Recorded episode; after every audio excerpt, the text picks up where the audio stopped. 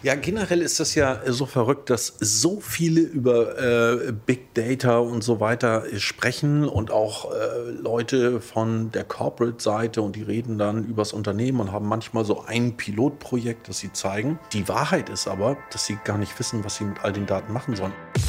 Das ist Mirko Kaminski, Gründer und Geschäftsführer der Werbe- und PR-Agentur Achtung und Organisator des Digital Kindergarten, einer Konferenz, bei der man einen Tag lang alle möglichen AR, VR, Robotik und Tech-Gadgets hands-on ausprobieren kann. Ihr hört With Love and Data. Ein Podcast von Alex Jacobi.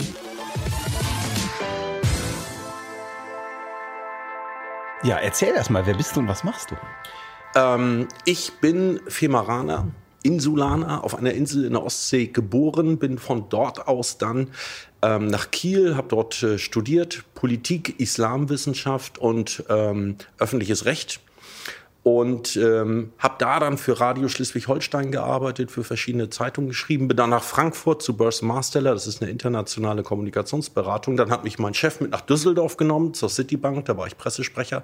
Und dann habe ich mich von dort aus in Hamburg selbstständig gemacht mit Achtung. Ist eine Agentur mit 160 Leuten. Wir sind gestartet als PR-Agentur, sind heute aber eine Werbeagentur, Content-Marketing-Agentur, Social-Media-Agentur, Online-Marketing-Agentur und auch immer noch PR-Agentur. Und immer noch PR-Agentur. Ähm, das wächst zusammen, oder? Oder kann man das überhaupt noch trennen? Alles. Was ist, das grenzt mal ab, was ist PR, was ist Werbung?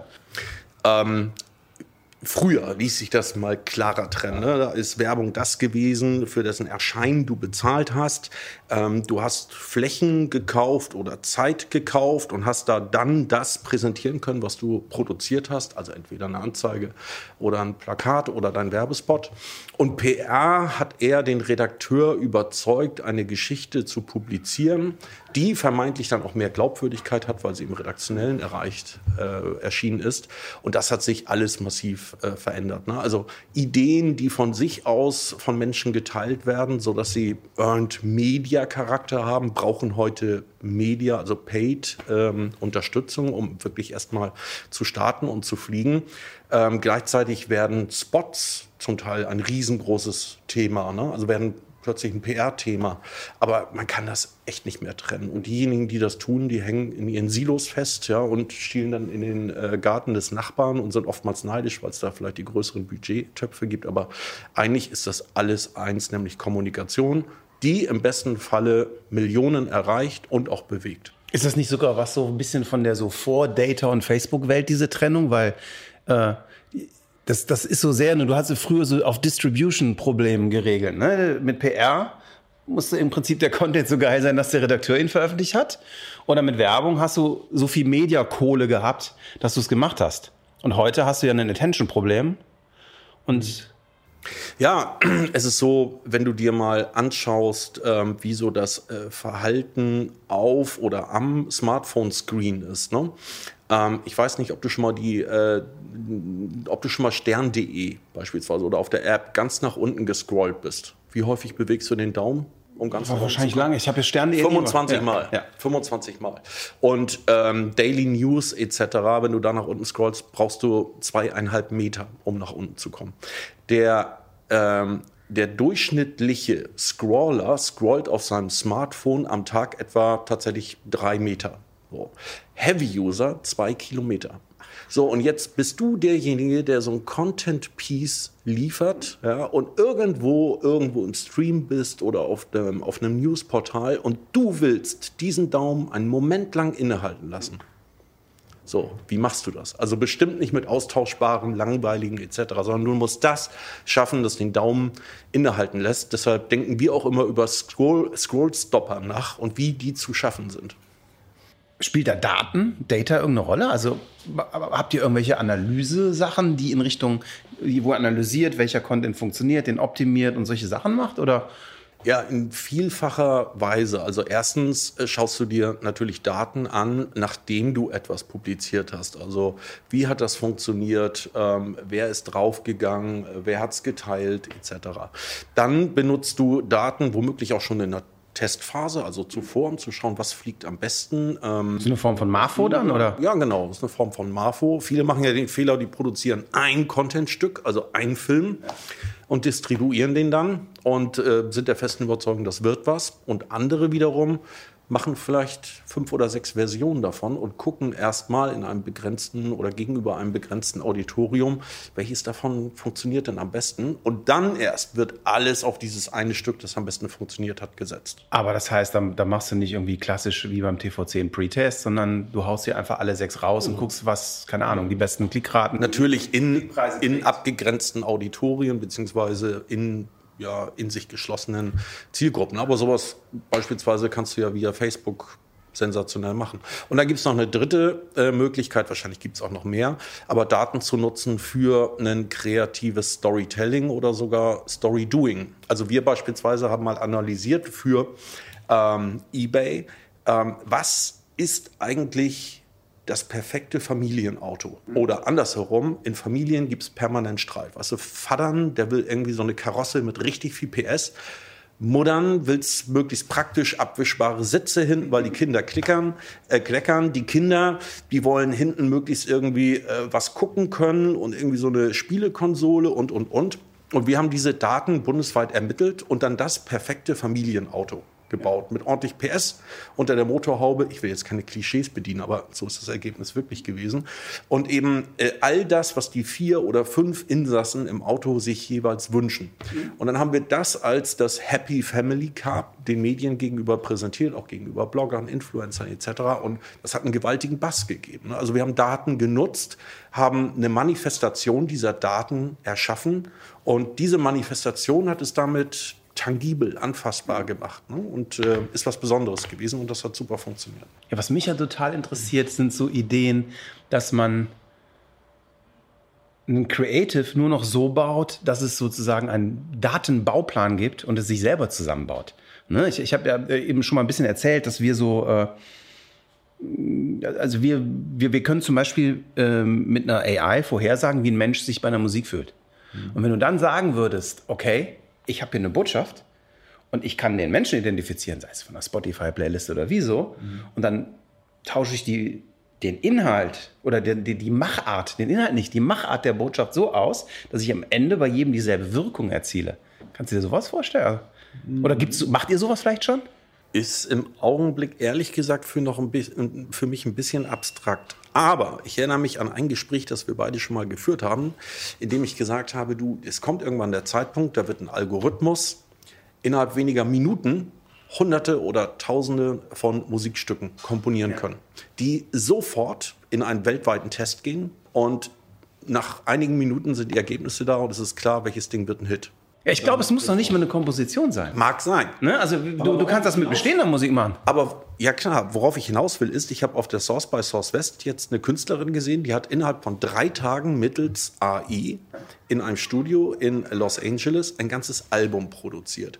Die hat die, äh, das gesamte Rechtemanagement weltweit mittels Blockchain organisiert und die Monetarisierung über Bitcoin gemanagt ist auf Platz zu dem Zeitpunkt 24 der Billboard-Charts gewesen. Und das Verrückte ist ja an allen Labels vorbei, die ja vorher quasi das Monopol oder zumindest sind sie Gatekeeper gewesen für all das. Ja, sie sind die gewesen, die monetarisiert haben, die die Kohle reingeholt haben. Sie sind diejenigen gewesen, die beworben haben, die entschieden haben, was geht raus, was wird veröffentlicht und was nicht. Die unterstützt haben, damit, ähm, damit produziert werden konnte. Brauchst du alles nicht mehr. Da sind wir wieder bei, ne? Distribution to Attention. Ja. Ähm, weißt du ein bisschen genau, wie die das gemacht hat? Ähm, ich weiß, dass sie als eine ganz normale Künstlerin, die hat vorher auch so gearbeitet ähm, und hat Deals mit Plattenlabels gehabt und die hat sich unglaublich reingefräst in diese neuen Themen, ne? Artificial Intelligence, Blockchain, äh, Bitcoin und so weiter und hat das alles für sich im Kopf mal so kombiniert und hat daraus dann ein eigenes Business ja. gemacht und braucht sonst niemanden mehr dafür. Und ich meine, drei Tage, ein ganzes Album, andere brauchen ein halbes Jahr oder haben eine Schreib- Komponier, was auch immer, Blockade und sind nach fünf Jahren noch nicht fertig. Ich, ich bin dann ganz gespannt, weil ich habe einen Background als Musiker. Ne? Also ich habe in meinem Vorleben 250 CDs produziert und Ich erinnere mich an unser Gespräch, wo wir eigentlich beide der Meinung waren, dass AI irgendwann richtig kreativ werden kann. Ich glaube nicht mehr dran. Ich glaube, ich glaube, dass AI vermeintlich kreativ Dinge zusammensetzen kann, aber entsprechend eines bestimmten Auftrags. Die ist nur so schlau wie der Bauplan, den sie bekommen hat. Ich habe ja auch geglaubt, AI könnte wirklich kreativ werden. Also im Sinne von Konventionen analysieren, dann diese Konvention brechen und mit etwas, etwas sehr Originellem um die Ecke kommen. Aber ein Beispiel. Wenn wir jetzt eine AI damit beauftragen, schau dir doch mal all die Konventionen und die Regeln in der Hundefutterwerbung an. Ja, dann wird die künstliche Intelligenz feststellen, das sind ja immer irgendwie so Welpen, äh, Wackelschwänzchen, irgendwie springen an irgendetwas hoch, ja, und holen einen Ball, wirken total glücklich, bewegen sich im Grün. So, wie können wir jetzt diese Konvention brechen? Und dann kommt die AI womöglich zum Schluss, ich zeige ein Auto. So.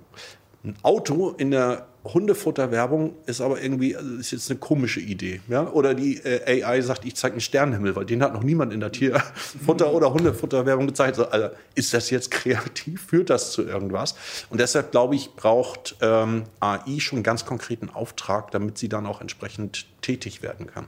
Ja, was ich mich immer so frage, äh, den Fehler habe ich selbst wie bescheuert gemacht. Sobald man AI hört und Technik und Big Data, denkt man so, boah geil, das muss ich, also entweder denkt man, scheiße, ich werde abgeschafft, oder man denkt so, cool, ich fahre in Urlaub und die macht den Job für mich. Äh, und ich habe das Gefühl, das ist ein totaler Holzweg. Stattdessen ist es einfach nur, es ist was wie ein Schraubenschlüssel. Und, und zu, zu glauben, eine, eine AI oder sagen wir mal ein Machine Learning, AI ist ja eher noch so ein Buzzword, ne? könnte einen kompletten Job machen, ist glaub, in meiner Meinung nach mittlerweile so, wie zu glauben, dass der Schraubenschlüssel irgendwie das Auto selber zusammenbaut. Sondern es ist ein, Ja, ich habe äh, neulich einen Professor gehört, der über ähm, künstliche Intelligenz gesprochen hat und jemand aus dem Auditorium äh, hob die Hand und hat gefragt, Mensch, wenn äh, AI so viel Jobs übernehmen wird, was sollten unsere Kinder denn heute lernen? Und dann sagte er, Kreativität, Empathie, ähm, soziale Kompetenzen und vor allen Dingen auch das lebenslange Lernen sozusagen lernen oder dafür sensibilisiert werden. Und neulich äh, fragte mich jemand von einem großen Getränkekonzern, Mensch, wie wird das denn eigentlich äh, sein? Was glaubst du? Werden wir in Zukunft keine Fahrer mehr benötigen? Und da habe ich gesagt, das kann gut sein, weil die Trucks ohne Fahrer unterwegs sind, aber eure Vertriebsmannschaft wird so groß sein wie noch nie zuvor weil die Gastwirte, die Leute im Supermarkt, die Einkäufer, die wollen besucht werden. Ja? Da wird miteinander gesprochen, da wird dann irgendwie äh, ein Getränk zusammengenommen. Also das Soziale wird noch eine viel, viel größere Bedeutung haben. Ähm, und viele andere Tätigkeiten werden uns sicherlich abgenommen werden. Das, das, das habe ich bei mir total gemerkt. Wir hatten äh, eine Dependance in Düsseldorf und eine in Aachen. Und wir haben das Düsseldorfer Ding zugemacht, nicht weil wir pleite sind, sondern weil, also es war schon kleiner und die waren so unconnected, dass wenn du mit AI auf einmal arbeitest, ne, wir sind jetzt an einem Moment, wo wir so fast so viele Programmierer wie Tonmeister haben, äh, die Leute gar nicht mehr mitkommen. Und das ist der Grund, warum ich gesagt habe, Leute, alle Mann, wir bauen jetzt ein großes, wir haben- bauen gerade ein großes neues Office, ne, äh, wo alle Mann in ein riesen Büro passen, wo alle Mann zusammenhocken, alle Mann an der Kaffeemaschine sind und du miteinander redest. Das ist genau das. Und verrückterweise, also me- mein Job ist abgeschafft, ne? Also ich habe früher, weiß ich nicht, drei Jahre gelernt, schön mit dem Kompressor die Stimme geil machen und so, ne? Äh, die, heute meine Azubis, die haben so einen Knopf, dann drehen die dran, das klingt geil. Ne? Wir, wir sitzen hier mit so einem 200-Euro-Mikro äh, und meinem Telefon und nehmen auf und das ist super. Und Punkt eins, ich habe noch nie so viele Mitarbeiter gehabt und ich habe noch nie so viel Spaß gehabt. Ja, du, ich kann das, kann das sofort ähm, nachvollziehen. Eine Beobachtung, die ich ja auch mache, ist, dass ähm, Events eine Renaissance erleben. Äh, gar keine Renaissance, das würde ja bedeuten, dass sie schon mal jemals so groß waren und eine Bedeutung erfahren. Ähm, ich glaube, die, die Bedeutung von wirklich klug erdachten und auch toll gemachten Events wird in Zukunft noch viel, viel größer sein, als sie jemals war, weil die Menschen Lust haben auf etwas zu erleben, miteinander zu sprechen, miteinander Spaß zu haben, sich auszutauschen. Ich meine, äh, 30, 40.000 Menschen kommen zu den Online-Marketing-Rockstars. Ja? Im Grunde genommen könnten die sich auch alle irgendwo einschalten und äh, dem Stream folgen ja? oder äh, einfach nur ähm, äh, sich anschauen, während sie im Büro sitzen, was da gerade auf der Bühne los ist. Aber nichts da, Pustekuchen. Ja? Die, die persönliche Erfahrung, das Erleben spielen eine Rolle wie noch nie. Und ich glaube, das ist ein ganz großes Ding in der Zukunft. Auf jeden Fall. Ähm, ja, ich war dieses Jahr nicht da, aber ich habe ich hab geschwänzt, aber ich war letztes Jahr da und ich, ich fand super. Ich habe fast alles, also ich meine, ich komme vom Dorf, äh, also vom Werberdorf Aachen und ich glaube, ohne Event säße ich heute nicht hier. Also ich weiß noch, mein erstes, ich glaube, mein erstes großes Event war 2012 die Next Conference. Noch so als ganz normaler Tonmeister. Ich da irgendwie hingegangen, weil ich, ich wollte eigentlich mal Physiker werden, habe schon immer so ein bisschen mich für andere Dinge interessiert so und bin da hin und bin da echt mit einer Welt zurückgekommen. Deshalb finde ich das so unglaublich wichtig, dass man auf diesen Events ist. Auch der wertvollen Zufälle wegen. Ja. Und du warst auf der South by Southwest. Erzähl mal. Genau. Richtig. Ja, ist mega. Ich kann nur jedem ans Herz legen, ähm, dort mal hinzufahren und zwar aus verschiedenen Gründen. Es gibt keine so große, wertvolle Kontakt- und Neugeschäftsplattform, selbst wenn du nur auf Deutschland guckst, weil die deutschen Teilnehmer mittlerweile nach den Amerikanern die zweitgrößte Teilnehmer-Community sind. So, und da läufst du ständig in irgendwelche CMOs, CEOs, äh, Kommunikationschefs und so weiter rein. Ähm, das ist das eine, aber viel, viel wichtiger ist natürlich die Inspiration, die du auftankst. Und anders als, und ich bin ein riesengroßer Fan der Online-Marketing-Rockstars, geht es da ähm, in diesen, ich glaube, 3000 Vorträgen, Panels und so weiter um große gesellschaftliche Themen, große Zukunftsthemen, ähm, Kulturthemen, äh, Politik. Ne? Das sind Bernie Sanders, das ist eine Melinda Gates, dann äh, kommt Elon Musk äh, auf die Bühne. Und das ist so vielschichtig, dass ohnehin jeder, der dorthin geht, äh, für sich eine individuelle Source by Southwest erlebt, weil du kannst gar nicht alles sehen. Ne? Also sie, siehst nur Dinge, die ein anderer Teilnehmer gar nicht gesehen hat, der wiederum ein eigenes Programm hat. Aber das führt wiederum auch dazu, dass du dich da ganz, ganz viel unterhältst, austauscht und danach zurückkommst und boah, so ein Bild der zukünftigen Welt ähm, irgendwie im Kopf trägst. Erzähl, was sind so die fünf Dinge, die du mitgenommen hast? Ja, einmal tatsächlich, dass bei all diesen großen Themen ähm, das Menschliche, das Zwischenmenschliche weiter, weiter, weiter ein Riesengewicht behalten wird und sogar noch ein größeres bekommen wird. Ähm, also am wichtigsten dort sind auch die Gespräche untereinander und das Austauschen von Meinungen. Ähm, zweitens, dass wir in einer großartigen Welt leben Tatsächlich. Also wir haben ja alle die Neigung, so auf das Negative zu gucken. Ne? Und da droht irgendwie ein Konflikt und äh, Armut und Umweltverschmutzung. Aber in der Tat ist es so, dass es noch nie ähm, so wenig Kriege gegeben hat wie heute. Es hat noch nie so wenig Armut gegeben, noch nie so wenig Hunger und, und, und. Ähm, und das hat mich persönlich auch nochmal ähm, noch irgendwie justiert ähm, und das übrigens basiert alles auf Fakten. Ne? Also es hat da äh, der auf genau auf Daten der Chief Engineer von äh, Google der übrigens 27 Doktortitel hat, der hat das mal alles tatsächlich mit Daten hergeleitet und gezeigt, Mensch, wir sind alle Pessimisten. Ray Kurzweil oder wer? Ja, ja, genau. Ja. Wir sind alle äh, Pessimisten. Das hängt auch natürlich mit unserer ähm, Herkunft zusammen und mit der Geschichte der Menschheit. Wir müssen fokussiert sein auf das möglicherweise Negative, weil das ein Risiko darstellen könnte. Ne? Also biologisch äh, eingestellt. Aber in der Tat könnten wir eigentlich optimistisch sein. Und das Dritte ist, ähm, dass sich wirklich alles miteinander äh, vermischt. Ne? Ähm, wir haben das ja vorhin besprochen. Also alles bedingt einander. Technologien bedingt neue äh, Marketingchancen. Chancen. Ähm, die Marketingchancen wiederum haben viel mit gesellschaftlichen Themen äh, zu tun, was auch dazu führt, dass du heute ganz, ganz stark Generalisten brauchst. Aber das klingt jetzt so, als wenn das Pendel zurückschlagen würde. Ich meine aber eher, das ist eine Gleichzeitigkeit. Du brauchst Spezialisten mehr denn je. Also du brauchst eigentlich Generalisten für das Gespräch mit dem Kunden, die von allem so einigermaßen Ahnung haben und das einordnen können. Gleichzeitig brauchst du aber Top-Spezialisten und die Spezialisierung, die werden auch immer enger, ähm, die eben den Generalisten zuarbeiten und ihnen helfen. Hm. Ja, das ist, das, ist, das ist Wahnsinn. Jetzt machst du ja auch dein eigenes Event. Ja, mehrere. Du wirst, nein, natürlich mehrere. Ne, neben natürlich Deutschlands berühmtesten Spirituosen-Influencer. Ich war leider an dem Tag in Berlin, sonst wäre ich vorbeigekommen. Ähm, du bist, du wirst der Chefkindergärtner von uns allen. Ähm, ja, also zumindest für diejenigen, die sich äh, freiwillig anmelden. Also de, du sprichst äh, vom Digital Kindergarten ja. am 7. Juni hier in Hamburg. Ähm, wir erwarten da 30 Aussteller, 30 echt tolle Speaker und etwa 1000 Teilnehmer. Und die Idee ist mir gekommen, als ich eben zum Beispiel auf der CES war, äh, auf der Source by Source West und in Cannes und gemerkt habe, das ist doch nur ein Bruchteil, also wirklich ein winziger Bruchteil der deutschen Marketingentscheider, Kommunikationsentscheider, die dort sind und sich das wirklich mal angucken und die neuesten Technologien anfassen, mit den Spielen, mit denen herum experimentieren. Gleichzeitig, so meine deutsche Erfahrung, habe ich es immer wieder mit Marketingchefs, mit Entscheidern zu tun, die haben noch nie eine VR-Brille aufgehabt. Die haben noch nie die HoloLens aufgehabt. Die haben noch nie gesehen, wie da irgendetwas aufgrund von Daten im 3D-Drucker entsteht.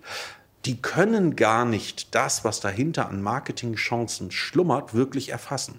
Und deshalb haben wir gesagt, wir machen nicht etwas, bei dem der Fokus irgendwie auf dem liegt, was auf der Bühne geschieht, oder wir machen nichts mit einfachen Messeständen, sondern wir machen sowas wie ein Digital Kindergarten mit Robotern, mit Drohnen, mit ähm, mit, mit, mit neuer Technologie, mit Innovation, die die Leute auch tatsächlich anfassen können, sodass sie dann spüren, boah, das ist dahinter.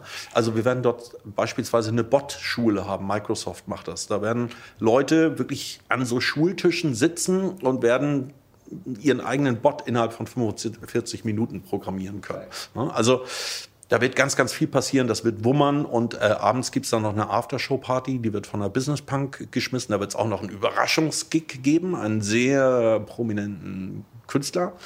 Ähm, ja, und äh, mehr Infos gibt es unter digitalkindergarten.de. Ja, nix hier drauf. Was glaubst du denn, wie diese ganzen Technologien unser beider Job verändern wird? Also in der übergeordneten Werbung, Marketing, Kommunikation. Ja, es wird weiter Kreativität brauchen. Es wird mehr denn je Empathie brauchen, wozu ich auch zähle, feine Antennen zu haben für das, was die Menschen und die Gesellschaft da draußen bewegt. Ähm, und das wird sehr, sehr stark, ja, ich sag mal, Beratungsverkaufstalent äh, benötigen, weil es weiterhin in großen Teilen jedenfalls und bei wesentlichen Entscheidung noch der Mensch sein wird, der entscheidet. Gleichzeitig aber, ähm, ich habe hier mal den Sir Bernard Lee, den Erfinder des WWW, äh, in Cannes gesehen auf der Bühne und der sagte, es wird irgendwann der Zeitpunkt kommen, wo ähm, ein CEO äh, als erster ein Algorithmus sein wird. So. Also ein Algorithmus, der ein Unternehmen steuert. Und man muss jetzt mal ganz ehrlich sagen, darf jetzt keiner hören, aber der würde eben keine irrationalen Entscheidungen treffen, weil ihm äh, der Mitarbeiter sympathischer erscheint als der, der aber ein viel größerer Leistungsträger ist, ja, oder ähm, der irrationale Entscheidungen, Bauchentscheidungen trifft, wie, naja, das könnte aber ein Geschäft sein, obwohl alles, alles, alles, alles an Daten dagegen spricht, ja. Ähm, aber vertrauen die Mitarbeiter, die in dem Unternehmen sind, einem Algorithmus ähm, und vertrauen Kundenalgorithmus, vertrauen Investoren an der Börse dem CEO, deren Algorithmus ist? Ich kann es nicht sagen, aber ich fand das sehr erstaunlich. Ich glaube, also ich glaube es, je mehr ich das mache, ich, fast im Moment nicht. Weißt du warum? Weil ich glaube nach wie vor, dass das Tools sind, die wir in unserem Job verwenden. Und, und du wirst eine Menge Algorithmen verwenden, ich verwende eine Menge Algorithmen. Also wir, wir schreiben uns welche, wenn wir ein Problem haben, äh, täglich. Äh, aber ich, also ich glaube, dass das Soziale erstmal das Soziale bleibt. Und das sehe ich völlig anders als letztes Jahr, als wir gequatscht haben. Da dachte ich wirklich noch so, krass, wir coden uns die Welt. Na, ich bin ja mal gespannt. Also sollte es zu einem weiteren Interview äh, kommen, könnten wir das ja mal tatsächlich ausprobieren, ob nicht ein Algorithmus die äh, smarteren, geileren, besseren Fragen stellen würde als du. Also nehmen wir mal, nehmen wir mal, nehmen, ach, das ist Phishing for Compliments. Nein, aber nehmen wir mal an, der würde sich ganz genau anschauen. Ähm, welche Fragen haben zu den erstaunlichsten und meistgeklickten Antworten geführt? Keine Ahnung, in der Vergangenheit. Im Bereich Marketing, Online-Marketing, Daten und, und, und. Ähm, was hören die Leute äh, am liebsten oder was macht sie am stärksten neugierig? Welche Headline bräuchte man und welche Frage müsste man stellen, um zu solch einer Headline zu kommen? So, und dann würde der weniger charmant natürlich ähm, als du, aber würde seine Fragen stellen und ich würde darauf antworten. Ich weiß nicht. Ob, mein- in- in wir müssen es mal probieren. Lass es uns in doch mal Ja, probieren. wir machen das, wir machen das in einem. Wir treffen uns einmal im Jahr zum Interview und äh, beim nächsten Mal bringe ich, äh, äh, weil der Trick ist ja Human Machine Corporation. Der, geht- der, der stellt die Fragen, ich lese sie vor. Gut. Vielleicht tut er das ja schon längst. Ich habe vielleicht, vielleicht, ich weiß es nicht. Ah, Aber was mich total interessiert, was mein größtes Interesse an AI ist, ist Empathie. Also was, was, was ich die ganze Zeit versuche mit AI zu bauen, ist Empathie. Das Verstehen meiner Zielgruppe ist für mich eine Form von Empathie. Und so, ne? Also ich habe ja ein bisschen erzählt, wir bauen so eine AI, die versucht vorherzusagen, wie Menschen Stimmen und äh, Musik nehmen und, und da kannst du simple Sachen machen. Also im Prinzip machen wir dasselbe wie Cambridge Analytica, nur nicht mit Menschen, sondern mit Sprache. Ja, das heißt, wir können zum Beispiel sagen, äh, wie neurotizistisch wird eine Stimme empfunden und können dann aber, nehmen das nicht, um einfach eine kreative Idee zu haben, sondern ein supergeiler Kreativer hat eine tierisch gute Idee und möchte dann zum Beispiel, und die funktioniert auch richtig gut. Und dann können wir das Ding sowohl emotional als auch psychologisch analysieren und finden dann zum Beispiel eine Stimme, die, sagen wir mal, wir machen das für Deutschland, die in Italien dieselbe Emotion und dieselbe psychologische Wirkung erzeugt. Die Stimme wird völlig anders klingen, die wird ein anderes Level an äh, äh, Engagement haben. Und wenn wir es für Schweden machen, wird es wieder ganz anders. Ne? Das ist ganz ruhig und dann wird es ganz leise. Und, und, das, und, und das tun wir. Das funktioniert. Und ich, ja, sorry, äh, frag mal. Glaubst du denn, dass es irgendwann in der Zukunft äh, so sein könnte, dass Musik in Echtzeit erschaffen wird, um live in Echtzeit ausgespielt zu werden, aufgrund der aktuellen Stimmung und damit der Körperdaten des Zuhörenden? Ja, glaube ich schon. Also, was wirklich relativ einfach ist, ist algorithmisches Komponieren. Warte, aber alles klingt nachher wie Waterloo von ABBA. Nein, aber du kannst relativ alle, alle Bachfugen in einen Algorithmus tun und der wird dir was rausspucken, was wie eine Bachfuge klingt. So, das ist kein Problem. Also, was, was ich glaube, ist, dass diese Empathie, egal ob sie menschlich oder digital ist, aber dass erstmal so der, der Wunsch nach Empathie ein sehr guter Driver ist, auch Technologie zu bauen. Und äh, zum Beispiel, ich meine, als Audiomensch gilt mein Interesse natürlich Amazon Echo, Alexa und solchen Sachen. Und äh, habe ziemlich angefangen, mich mit dem ganzen Kram zu befassen. Und das aller, aller, aller, allergrößte Problem, das du auf Alexa hast, ist Empathie. Weil Audio funktioniert übers Kurzzeitgedächtnis. Ja, all diese Dinge, die man sich früher ausgedacht hat. Ich habe eine Smartphone-App oder so mit 17 Menüs. Das ist weg in Audio. Du hast, die Alexa kann dir drei Optionen geben. Bei der vierten weißt du schon nicht mehr, was die erste war. Und ich glaube, dass so das Verstehen, was ein User will, so unfassbar essentiell wichtiger wird in Voice-Plattformen, als wir es uns bis jetzt überhaupt gedacht haben. Und dass das eine Form von Empathie ist, die nachher in einem nützlichen Produkt endet, was am Ende auch das respektvollste Produkt ist. Ja, ich habe ähm, neulich mit einem Mediziner gesprochen und ähm, ich habe ihm gesagt, äh, dass sich die, auch die Mediziner ja eigentlich mal Gedanken machen müssten, weil was macht, ähm, was macht ein Arzt, der analysiert Daten und kommt dann zu einer Diagnose und dann zu einer Arzneimittelempfehlung und dem Rezept. So, ähm, wer kann eine Datenanalyse vielleicht mit weniger Fehlern oder ich sag mal fehlerresistenter ein Programm, ein Algorithmus. Und insofern wäre das, was Mediziner eigentlich am meisten auszeichnen müsste, eine soziale Ader, Empathie. Ja? Mal die Hand halten, zuhören. Ja? Ähm, aber was passiert im Augenblick an den äh, deutschen Universitäten? Du kannst eigentlich de facto Medizin nur noch studieren, wenn du ein Einser-Abi hast. hast. Kannst du dich noch erinnern an die Typen, die ein Einser-Abi gemacht haben, wenn überhaupt welche da waren an der Schule? Das sind die Typen, die alleine stehen. Ja? Und ein Latinum haben und Und, so. und die keine, ja, und sich für äh, griechische Mythologie interessieren ne, und zu keiner Party eingeladen werden. So, das heißt also, dass das, was eigentlich ein Mediziner zukunftsfit machen würde, eine starke soziale Ader, Empathie und so weiter, dadurch verhindert wird, sodass vielleicht ein Algorithmus dann der bessere Arzt wäre. Aber es, aber es geht auch weiter. Also ich frage mich zum Beispiel, ich habe so eine Uhr hier und ich würde vom Arzt erwarten, dass er als erstes sagt, Alex, dock mal deine Uhr an. Lass mal gucken, wo stehen wir denn gerade so? Oder ich bin zum Beispiel der Meinung, dass jeder verpflichtet werden sollte, die Daten seiner Uhr nach seinem Tod äh, der Allgemeinheit zur Verfügung zu stellen. Ne, Apple kann heute schon, sie dürfen es nicht, aber sie können mit einer 85-prozentigen Wahrscheinlichkeit äh, Herz-Kreislauf-Krankheiten vorhersagen. Mhm. Und ich war letztens bei, kennst du BrainLab? Ja, sag mir was. Mhm. Echt abgefahren. Ich war letztens bei BrainLab in München. Mhm. Äh, die bauen so, äh, naja, äh, IT-AI-gestützte äh, Neuros, äh, wie nennt man das so, so äh, Gehirnoperationswerkzeuge. Mhm. Und da habe ich, da hab ich mal Zukunft gesehen. Das ist, dagegen ist das Kindergarten, was wir alles mhm. machen. Das ist so verrückt, was da mittlerweile geht und was auch gehen würde, wenn man es denn tun würde, dass ich glaube, dass es ein gesellschaftliches und kein technisches Problem mehr ist. Mhm. Hast du dafür Beispiele? Also, was du heute schon tun kannst, du könntest mit Genomanalysen von allen Menschen ganz viele Krankheiten, du kannst ganz einfach Korrelationen rauskriegen. Du könntest Krebstherapien machen. Du könntest alles machen, wenn alle Menschen bereit wären, ihre Daten zu geben. Ja? Und äh, ist natürlich irre schwierig. Will die meine Krankenkasse? Nee. Also will ich eine Prediction Engine auf meinen, äh, auf meinen äh, versicherten Dasein? Sicherlich nein.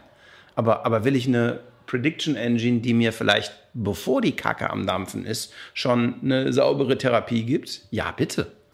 Das ist ja generell so eine Frage, das hat gar nicht mehr so viel mit Daten zu tun, aber äh, wenn es möglich wäre, dass jeder einzelne Mensch auf der Erde seinen Todeszeitpunkt kennen würde, mhm. würde es die Welt besser machen oder schlechter?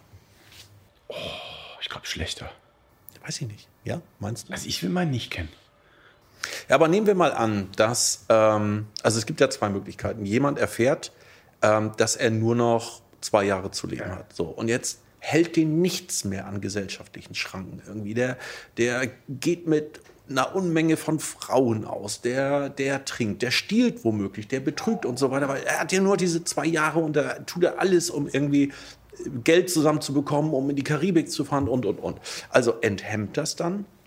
Oder ist es so, dass du ein guter Mensch wirst, weil du weißt, ich habe noch fünf oder zehn Jahre bis dahin und ich möchte mit meinen Kindern, mit der Familie so intensiv leben, äh, wie es irgendwie geht. Deshalb lasse ich auch fünf gerade sein und gehe auch abends eher aus der Firma. Also macht es die Menschen besser oder schlechter? Vielleicht kommt es auf die Grundveranlagung an, ich weiß es nicht. Aber ich finde das eine ganz spannende Frage. Auf jeden Fall. Also ich, ich weiß nicht, ob es helfen würde, keine Ahnung. Aber äh ich, ich glaube, was grundsätzlich hilft, das ist für uns Unternehmer wahrscheinlich einfacher als für einen Angestellten äh, in einer, in einer keine Ahnung, in einer Fabrik, ist aber das von, von Tag eins zu tun. Also jetzt nicht so, äh, ich mache mal 50 Jahre irgendwas, um dann. Mhm.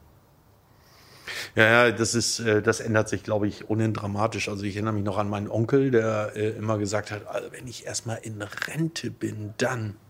So, aber dann ging das unmittelbar nach der Rente auch irgendwie los mit den ganzen Zipperlein und Krankheiten und so. Also konnte er auch nicht mehr alles machen, äh, was er sich so vorgestellt hat.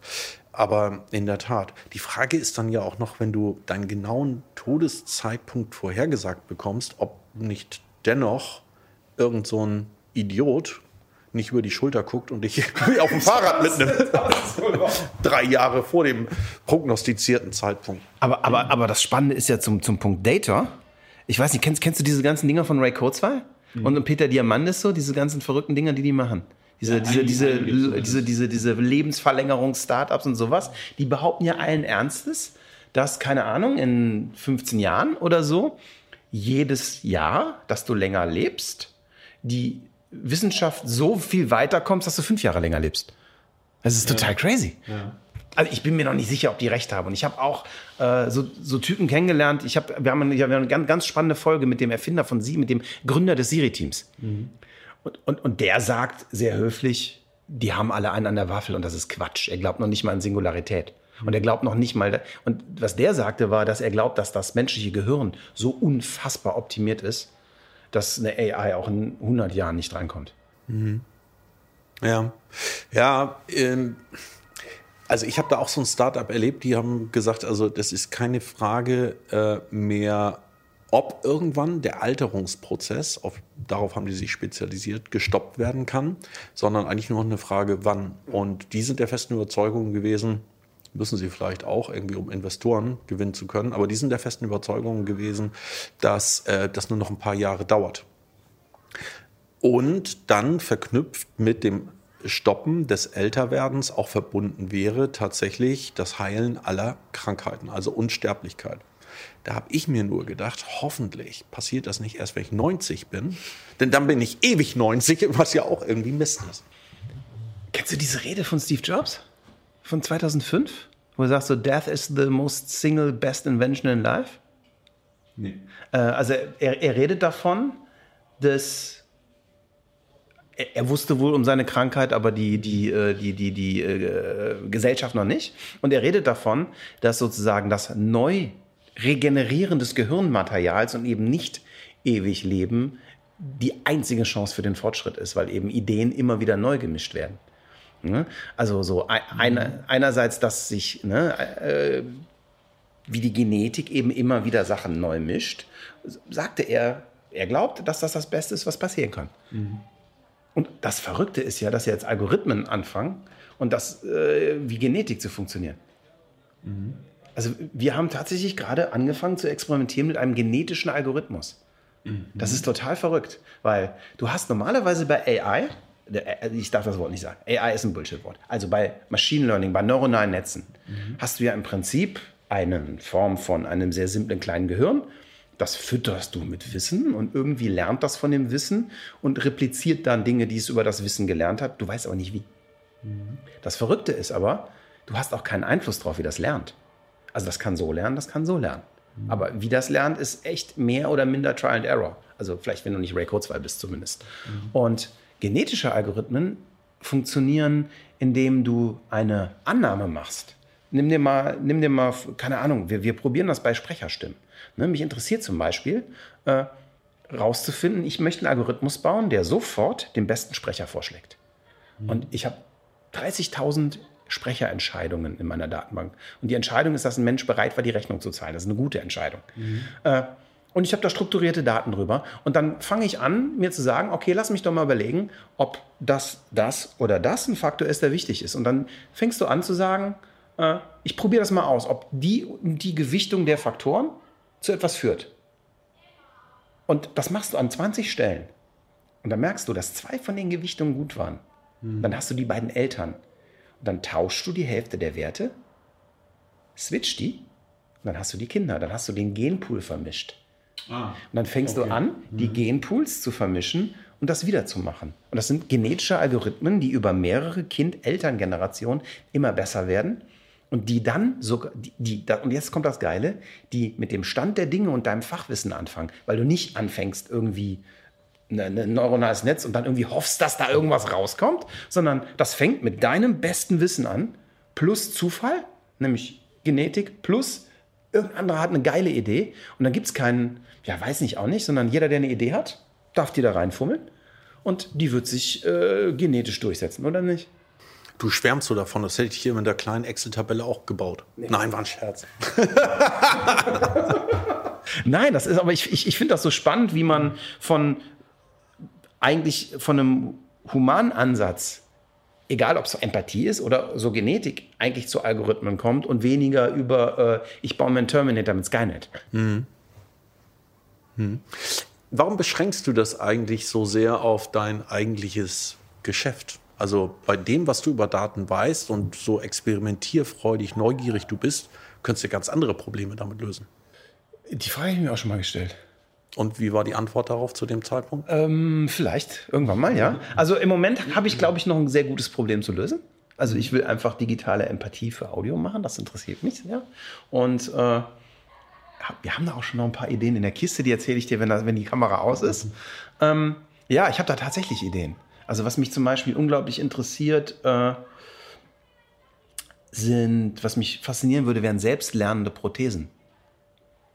Mhm. Ja, ich habe äh, in, in, in, der Familie äh, einen Schlaganfallfall und äh, wenn du dann nicht mehr gut gehen kannst, ne, legst du dich einfach auf die Nase. Mhm. Aber, aber, jeder Mensch legt sich anders auf die Nase. Ja, und ich habe tatsächlich schon mal rumgesponnen, ich glaube nach dem Motto irgendwann mal äh, verticke ich den ganzen Laden an ein paar VCs. Und mein, nächstes, mein, nächstes, mein nächster Laden wird ein Medizin-Startup, wo ich selbst lernende Prothesen baue, die dann eben lernen. Und so und so hat er sich auf die Nase gelegt und dann mit kleinen Stromstößen in die Muskel dagegen gehen und sozusagen 100 Millisekunden, bevor das Unglück passiert, schon den Muskel wieder dagegen hauen. Also sowas kann ich mir vorstellen, ja? Ja, generell ist das ja so verrückt, dass so viele über äh, Big Data und so weiter sprechen und auch äh, Leute von der Corporate-Seite und die reden dann übers Unternehmen und haben manchmal so ein Pilotprojekt, das sie zeigen. Die Wahrheit ist aber, dass sie gar nicht wissen, was sie mit all den Daten machen sollen und wie sie einen Zugang Aber weißt du warum? Die, die, die, haben, die suchen immer nach der AI. Ich mache hier im, ich weiß nicht wann, äh, irgendwann im Sommer auch hier in Hamburg einen kleinen Vortrag der wird heißen, erst das Problem und dann die AI. Die Leute rennen rum und äh, sind auf diesen Events und kommen zu mir und meinen so, ey Alex, das ist so Hammer, was du machst. Ich ja, was denn? Du hast ja eine richtige Anwendung für AI. Wie hast du das gemacht? Und es ist so einfach. Ich meine, es ist ein Problem und manchmal ist es gar nicht die AI. Ähm, als ich unseren ersten Data Scientist eingestellt habe, weißt du, was der zu mir am ersten Tag sagte? Alex, da brauche ich keine AI für. Statistik erstes Semester. ja, und das löst auch das Problem. Also die, man, man, sucht so sehr danach, was das sein könnte, aber. Hm. Ich fand sehr, sehr spannend äh, mal einen Vortrag, den ich gehört habe. Das war organisiert vom Cyber Innovation Hub der Bundeswehr. Ganz spannend, was die da so machen. Ähm, die haben eine Plattform geboten und da hat einer ähm, äh, so ein, ich sag mal, AI-Dashboard gezeigt. Das heißt, du gibst der AI keinen spezifischen Auftrag in Form einer Frage. Hat natürlich einen Auftrag, aber zu dem komme ich gleich. Also nicht in Form einer Frage, weil die Frage ja schon von wesentlichen Dingen abbringen kann. Also du stellst die Frage ja in eine bestimmte Richtung. Vielleicht liegt aber das, was du wirklich wissen willst, ganz woanders. Und deshalb sucht diese künstliche Intelligenz, dieser Algorithmus einfach nach Auffälligkeiten. Nach Mustern, oder? Nach Auffälligkeiten in deinem Datenmaterial. Und die werden dann präsentiert, so anhand eines Dashboards und auch, wenn du willst, gleich in Form einer Präsentation, sodass du eine Präsentation hältst, beispielsweise zu deinen Finanzdaten. Und die zeigt im Wesentlichen die Auffälligkeiten, nach denen du aber niemals gefragt hättest. Und das ist spannend. Das ist wirklich spannend. Aber wenn du das, du musst ja zumindest, sagen wir mal, den Scope des Problems definieren. Also du musst jetzt zumindest sagen, hier sind meine Finanzdaten und das ist Geld und, mehr, und vieles gut. Ja, also noch besser wird es natürlich, wenn das in Zusammenhang steht, nochmal mit anderen Dingen. Also wie äh, in unserem Fall jetzt, wie lange sind Kunden da, welche Dienstleistungen fragen die nach, ähm, Gab es Ansprechpartnerwechsel? Ähm, haben wir dort Aufträge bekommen, die größer waren als das, was vorher da war? Und, andere, und dann setzt du das ins Verhältnis und dann stellst du vielleicht irgendwie, also kommst du zu einer Erkenntnis, vielleicht auch einer kleinen, die aber bedeuten kann, dass du dein gesamtes Geschäftsmodell veränderst, weil da so viel drin schlummert. Danach hättest du aber niemals gefragt. Das ist spannend. Also, also weil diesen Ansatz kenne ich auch. Also wir, wir machen ja relativ Massengeschäft auch teilweise so, ne? Und wir dingen immer rum, keine Ahnung, äh, finden wir eine Korrelation von Branche des Kunden auf Sales Cycle? Finden wir eine Korrelation auf äh, das, keine Ahnung, die Persona des Kunden dazu kommt, bringt, dass er mehr zum Stammkunden wird? Mhm. Und, und solche Geschichten. Ist jemand, der über einen bestimmten Punkt der Webseite gekommen ist, möglicherweise mit einer höheren Wahrscheinlichkeit ein Kunde als ein anderer? Mhm. und, und solche Sachen. Aber das ist natürlich spannend, was du sagst, wenn man gar nicht mehr diese Frage stellt, sondern nur noch sagt, okay, ein Ziel muss ich haben.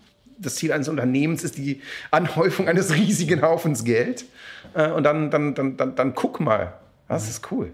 Ja, es also warum hat das jetzt in diesem äh, Kontext stattgefunden, Bundeswehr? Ähm, darüber habe ich natürlich auch nachgedacht. Und die sind so massiv daran interessiert, weil du natürlich Fragen stellen könntest, wie wie groß ist die Truppenstärke ähm, der, der Armee XY in dem und dem Bereich? Oder du kannst die Frage stellen, hat es da Truppenbewegungen gegeben? Oder könntest die Frage stellen, aber du würdest vielleicht nicht die entscheidende Frage stellen, die zu einer Antwort kommt, zu einer Erkenntnis kommt, die du nur dann findest, wenn du auf Auffälligkeiten, selbst im kleinsten, achtest.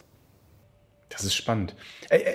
Es kommt die ethische Frage für AI. Ne? Will ich, und das ist ein Punkt, wo ich dann manchmal auch denke, so, das könnte grenzwertig werden. Also möchte ich, dass eine Armee AI hat? Oder wo, gut, ich kann das ja nicht verhindern, ne? aber wo, wo gehen die Grenzen bei AI hin? Mhm. Das finde ich gefährlich. Was mit smarten Waffen? Ja, gibt es ja schon. Es gibt ja schon Roboter, die irgendwie rumballern ne? und Gesichter erkennen können und solche, solche Geschichten. Ähm, ja, das ist eine wesentliche Frage, vor allen Dingen, wenn ähm, die Entwicklung von AI zu einem Wettbewerb unter Nationen wird und eben auch von Bad Nations und ähm, natürlich darauf angelegt sind, auch ähm, aggressiv zu sein. So, also beispielsweise Infrastrukturen zu infiltrieren oder lahmzulegen, so, wenn es darum geht. Und dabei auch dazu zu lernen. Aber das sind, das sind ja auch Horrorszenarien. Ich habe gerade mal das Buch Das Erwachen gelesen, also wie aus einer KI eine Maschinenintelligenz wird, die ohne dass sie böse ist, aber automatisch dem Menschen schadet, weil, und das sagen auch, ähm, das sagen Wissenschaftler, Forscher, dass äh, eine Maschinenintelligenz, also über der künstlichen Intelligenz, künstliche Intelligenz hat ein bestimmtes Aufgabengebiet, als zum Beispiel Schach zu spielen oder, oder? Die Maschinenintelligenz ist da drüber und verselbstständigt sich und die hat, die folgt mehreren Prioritäten, nämlich einmal sich selbst zu erhalten, so, das heißt schon mal alles, was gefährlich werden könnte, als Risiko zu betrachten und im besten Falle auszuschalten. Und zweitens, sich auszudehnen, ähm, weil das auch das Risiko minimiert, ne? also auf möglichst viel. Ist ja im Prinzip die Definition von Lebewesen dann, ne? Ja.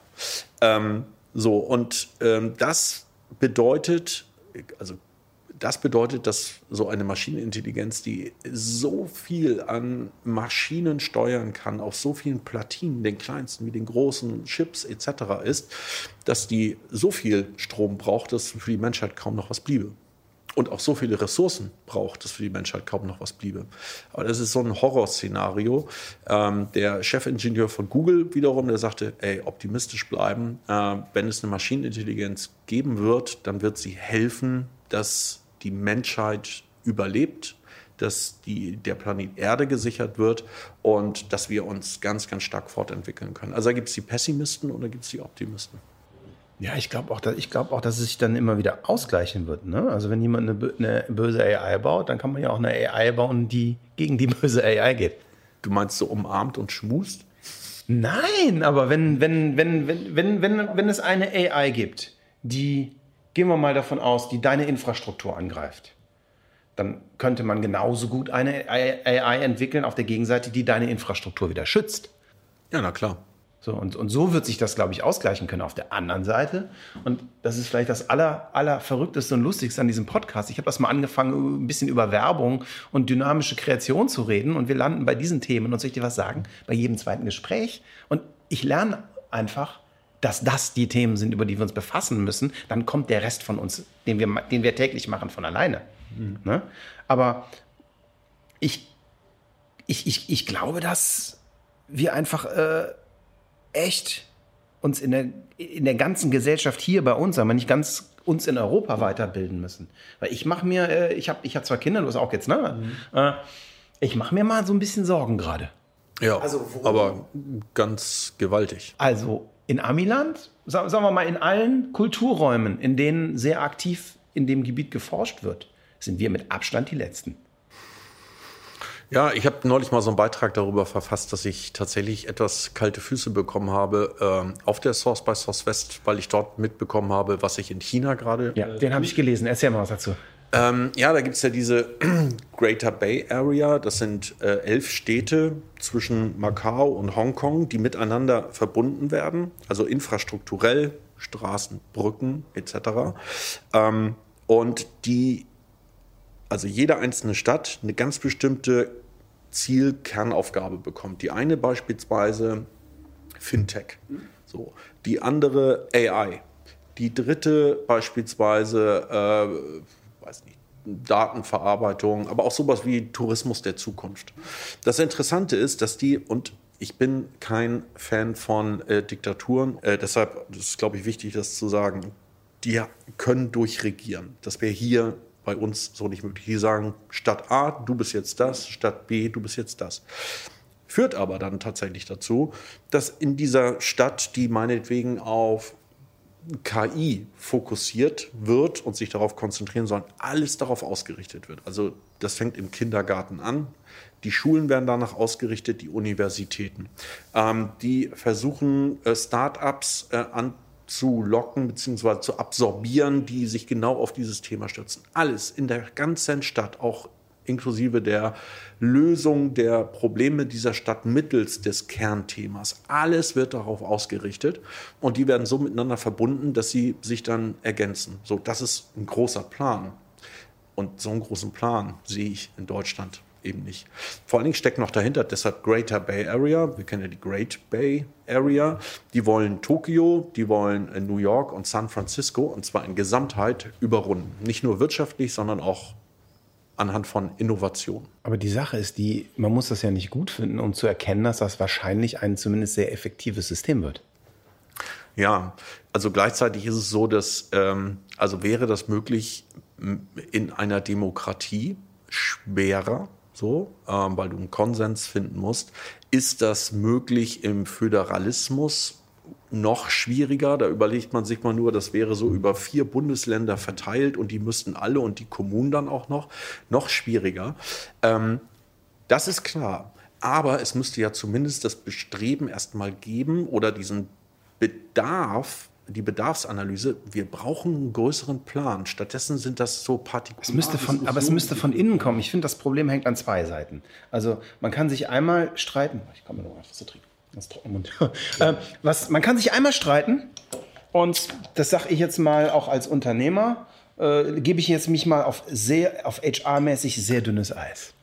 Äh, jetzt bist du gespannt. Wenn ich in äh, Bewerbungsgesprächen Menschen kennenlerne, die Anfang 20 sind und eigentlich von vornherein am liebsten fragen, ob denn auch Teilzeit ginge, weil sie noch was ein bisschen anderes in ihrem Leben machen wollen, äh, will ich das nicht per se äh, sofort verurteilen. Stelle mir aber schon so ein bisschen die Frage, wenn eine ganze Gesellschaft nur noch bereit ist, so einen gewissen Teil in so gemeinsame Ziele zu stecken, die Wirtschaft ist. Nämlich Wirtschaft ist ja auch für jeden da. Ich aber auf der anderen Seite äh, so eine Greater Bay Area habe, wo Leute einfach nur hot sind, weiterzukommen, die, die, die Dinge weiterzubringen, äh, dann glaube ich, dass wir von innen einen Nachteil haben werden. Und auf der anderen Seite äh, wird Digitalisierung beim Straßenbauminister als ich verbuddel Kabelproblem gesehen. Mhm. Und das ist es nicht. Mhm. Und deshalb denke ich mir schon, äh, es bleibt jedem ich, offen zu sagen, ich möchte in meinem Leben was Schönes anderes machen dann sollte man aber auch die Konsequenzen kennen und sagen, okay, dann, wenn eine ganze Generation so handelt, wird das irgendwann auch weniger Wertschöpfung geben. Hm. Ja, ein, äh, ein Beispiel zum Thema Start-up-Förderung aus ähm, China. Ne? Also die bauen da wirklich ganze Komplexe hin.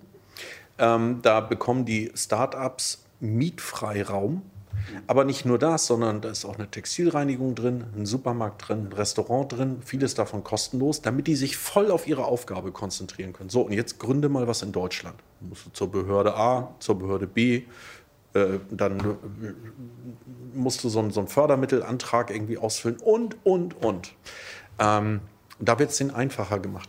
Ich glaube, dieses Thema, das du eingeleitet hast mit, oh, da begeben wir uns jetzt auf dünnes Eis. Es ist echt so, so vielschichtig. Ne? Ähm, die Frage ist dann, also kommen wir mal zu diesem Punkt, ähm, was entzündet denn etwas in einem? Also was lässt einen entflammen? Und äh, bei mir ist das so gewesen, dass ich es, ähm, mein Vater ist sehr früh gestorben, äh, meine Mutter hat uns irgendwie beide durchbringen müssen und bei mir war auf jeden Fall so der Antrieb da, ich möchte, dass es uns mal besser geht und dass es mir mal besser geht, dass ich mehr Möglichkeiten habe, weshalb ich schon irgendwie so als 13-jähriger Steine gesammelt habe äh, auf dem Feld, irgendwie den Bauern geholfen habe für, weiß nicht, zehn Pfennige die Stunde oder so. Ne? Das war eher symbolisch.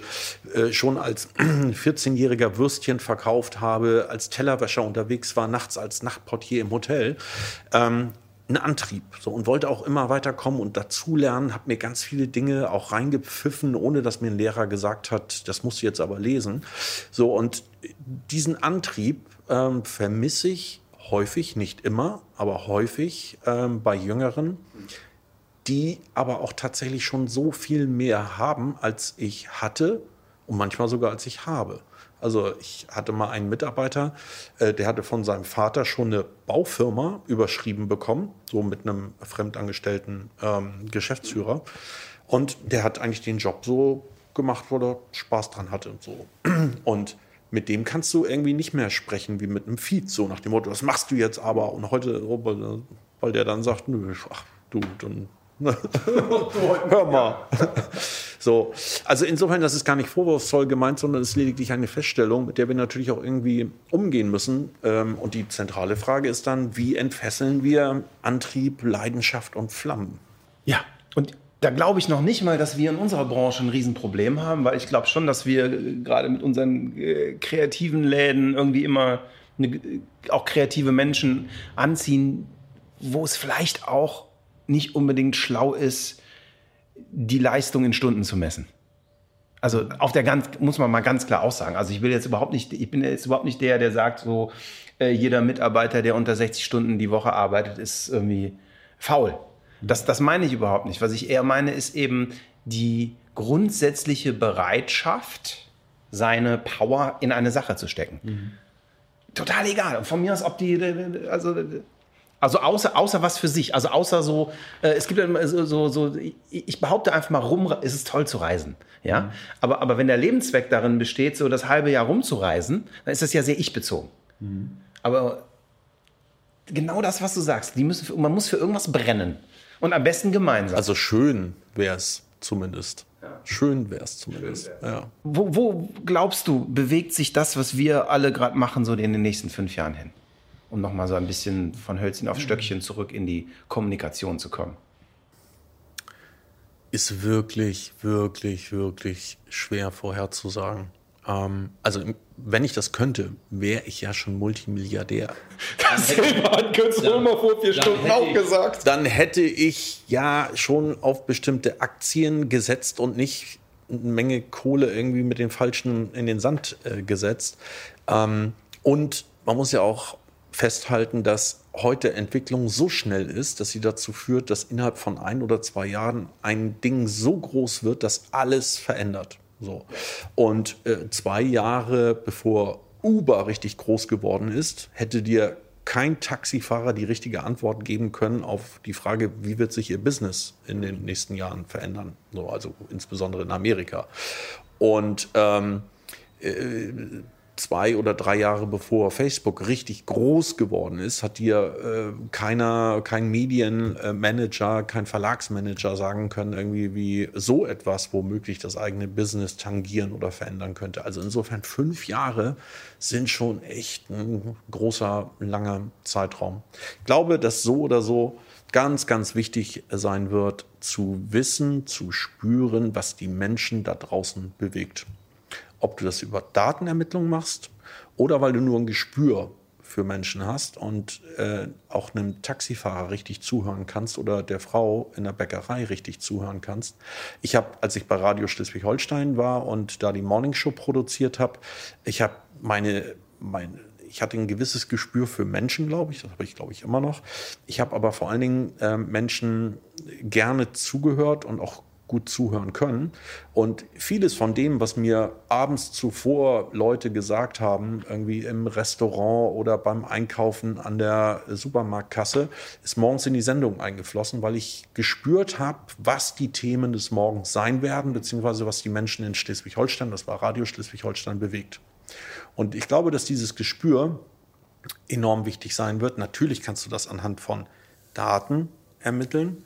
Ähm, aber und du kannst es eben auch, indem du Menschen zuhörst und sie verstehst und lesen kannst. Da haben wir doch ein schönes Schlusswort, oder? Nächstes Jahr AI-generierte Fragen? Gern. Ich halte dich auf dem Und das Jahr darauf dann äh, ein Algorithmus, der auf diese Fragen auch antwortet. Und wir beide setzen uns in der Zeit in ein Café und trinken schön Latte Macchiato. Ich wollte gerade sagen, und, danach, und da, ja, das Jahr darauf bauen wir uns ein Voice-Modell von unseren Stimmen. Sehr gut. Mirko, ich danke dir. Das hat großen Spaß gemacht. Das war Mirko Kaminski von Achtung und ich hoffe, ihr hattet genauso viel Spaß bei diesem wirklich spannenden Gespräch mit Mirko. Eine kleine Bitte. Gebt uns etwas Love with Data. Geht zu iTunes, bewertet unseren Podcast mit 5 Sternen und hinterlasst eine Rezension. Es würde uns super helfen. Vielen, vielen Dank und bis bald.